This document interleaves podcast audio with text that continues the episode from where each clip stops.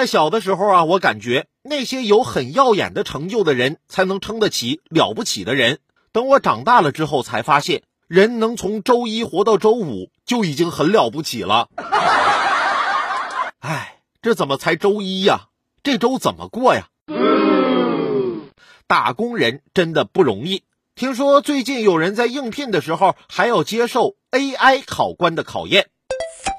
点击企业发来的 AI 面试链接后，电脑屏幕上立即出现一个虚拟人物以及一行文字：“欢迎参加此次 AI 面试。面试共有四道题目，准备好后请点击开始按钮作答。”近年来，AI 面试被不少公司引入招聘环节，成为简历初筛后了解求职者的新方式。语音识别、智能营销、无人驾驶。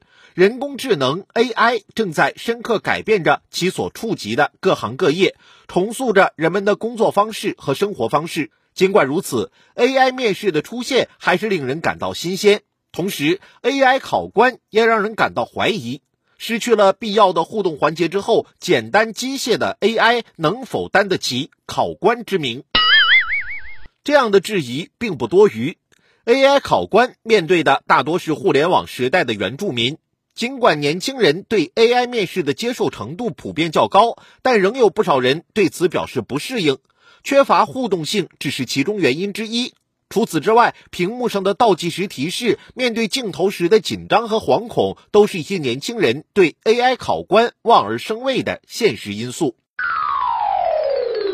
随着 AI 面试的流行，互联网上出现了大量相关攻略，很多过来人在分享心得、提供建议。据报道，在行政、柜员、客服、工厂操作工等标准化程度较高的岗位招聘中，AI 面试官的出现更为频繁。换句话说，越是在那些大批量筛选的招聘活动中，越容易碰到 AI 考官。这也是相关攻略密切关注的焦点。高效便捷、节约成本、突破时空限制，对于招聘方来说，AI 面试的优势显而易见。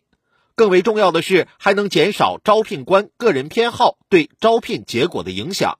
不过，不近人情既是 AI 面试最大的优势，同时也是最大的劣势。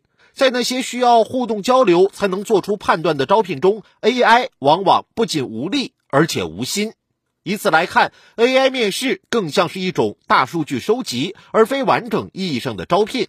在 AI 技术的加持下，大数据的算法越来越强大。以此为基础，AI 面试侧重于完成初筛，细致入微的面试招聘仍需真实的考官来完成。